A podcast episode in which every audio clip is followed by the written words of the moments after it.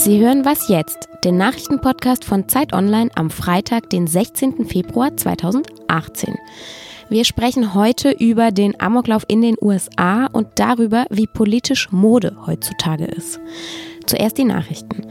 Heute beginnt die Münchner Sicherheitskonferenz. Das Treffen findet wie immer im Münchner Hotel Bayerischer Hof statt. Zu der Konferenz kommen mehr als 20 Staats- und Regierungschefs, außerdem viele Außenminister Unternehmenschefs und andere Sicherheitsexperten. Es wird vor allem um die US-Außenpolitik gehen, den Syrienkrieg und die Spannungen im Nahen Osten. Die Sicherheitskonferenz findet übrigens zum 54. Mal statt und ist das weltweit größte Treffen zum Thema Sicherheit. Bundeskanzlerin Angela Merkel empfängt heute außerdem die britische Regierungschefin Theresa May in Berlin. Bei dem Treffen der beiden soll es vor allem um den Brexit gehen. Die EU und Großbritannien haben sich ja immer noch nicht so genau darauf geeinigt, wie der Austritt Großbritanniens aus der EU eigentlich vonstatten gehen soll.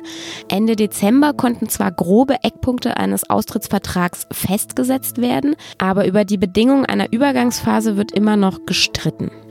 Redaktionsschluss für diesen Podcast ist 5 Uhr.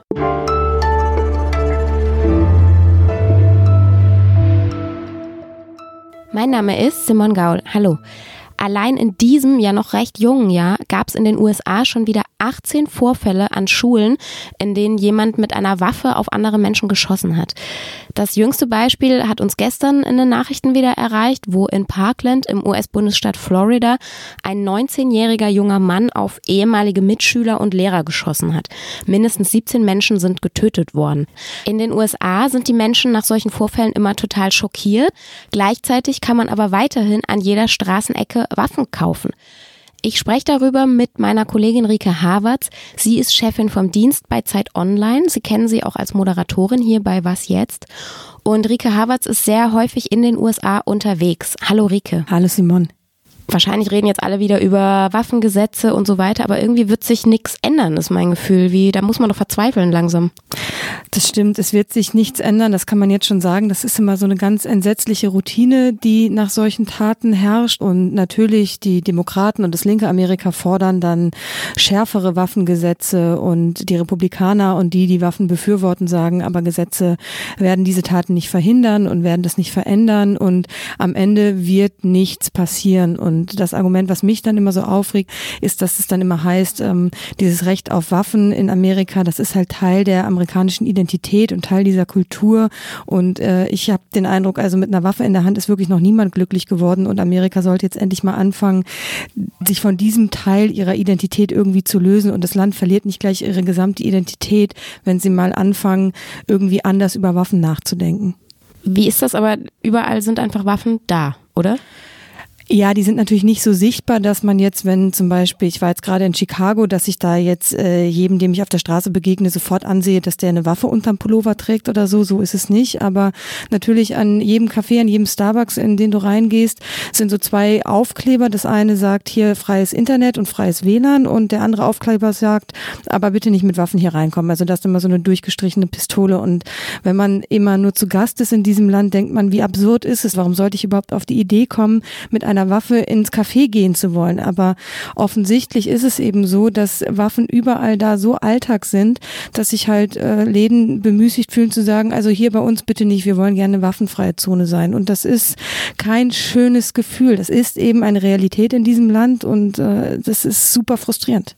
Wie einfach ist es denn tatsächlich an eine Waffe ranzukommen? Also kann jeder gesunde, normale Amerikaner sich einfach Waffen kaufen? Ja, so ist es zurzeit, oder?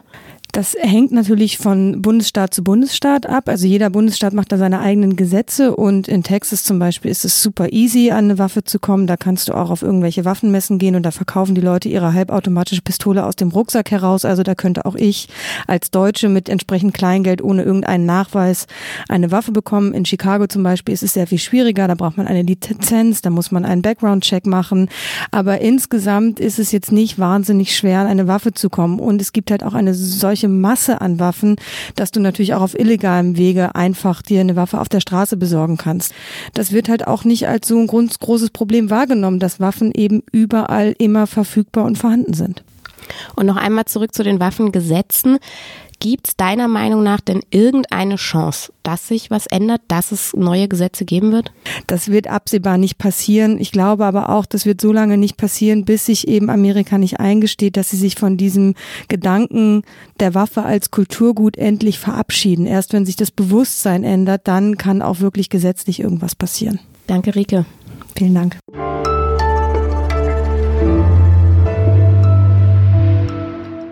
Und sonst so?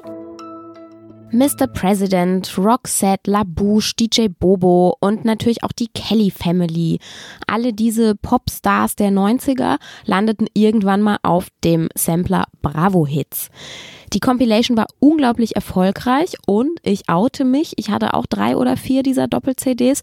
Ich glaube, bei Bravo Hits 10, nee, stimmt nicht, 13 bin ich dann aber endgültig wieder ausgestiegen. Eigentlich mochte ich in den 90er Jahren auch lieber Punkmusik, aber na gut, wie auch immer, irgendwie hatte jeder eine Bravo-Hits im Regal liegen. Die Bravo-Hits haben alle Trends überlebt, es gibt sie immer noch und heute kommt die 100. Ausgabe raus. Herzlichen Glückwunsch an Bravo-Hits und gleichzeitig, liebe Teenie-Eltern von heute, tapfer sein, es ist bestimmt nur eine Phase.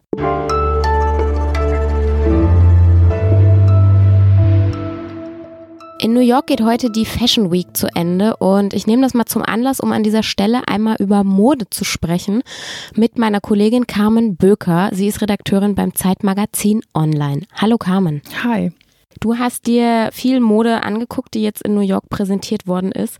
Mich würde jetzt mal interessieren, wie hat sich denn MeToo und die ganze Sexismusgeschichte ausgewirkt auf das, was die Designer da gezeigt haben? Es hat sich teilweise richtig ausgewirkt und andererseits aber auch wieder gar nicht, muss man ganz ehrlich sagen. Das sieht man bei großen Designern wie Ralph Lauren oder Michael Kors jetzt nicht unbedingt, dass die sich mit der MeToo-Debatte beschäftigen. Ähm, das sieht man bei anderen als Zitat, zum Beispiel bei Tom Ford, der hat, hat so eine Tasche gehabt, auf der Pussy Power stand das fand ich nun ziemlich blöd, muss ich ehrlich sagen, weil das war eine Kollektion, die äh, ansonsten ganz auf das gesetzt hat, was Tom Ford am besten kann, nämlich Frauen sexy anziehen mit, mit engen äh, Anzügen und äh, hohen Absätzen und dann wirkt so ein herumgetragenes Täschchen auf dem Pussy Power steht nun also wirklich ziemlich läppisch. Und wieder andere Designer haben halt überlegt, ob die Farbe schwarz, äh, wie, wie sie bei den Golden Globes als Zeichen der Solidarität getragen wurde, ein gutes Statement sein könnte oder ob man nicht auf leuchtende Farben setzt und, und, und damit eigentlich so Power zeigt und richtig sichtbar wird. Ein Designer wie Prabal Gurung, äh, der aus Nepal stammt, der sagt ähm, sowas wie Pink oder Rot, leuchtende Farben, die sind stark. Das ist ein Zeichen der Stärke. Also quasi Pussyhead Pink.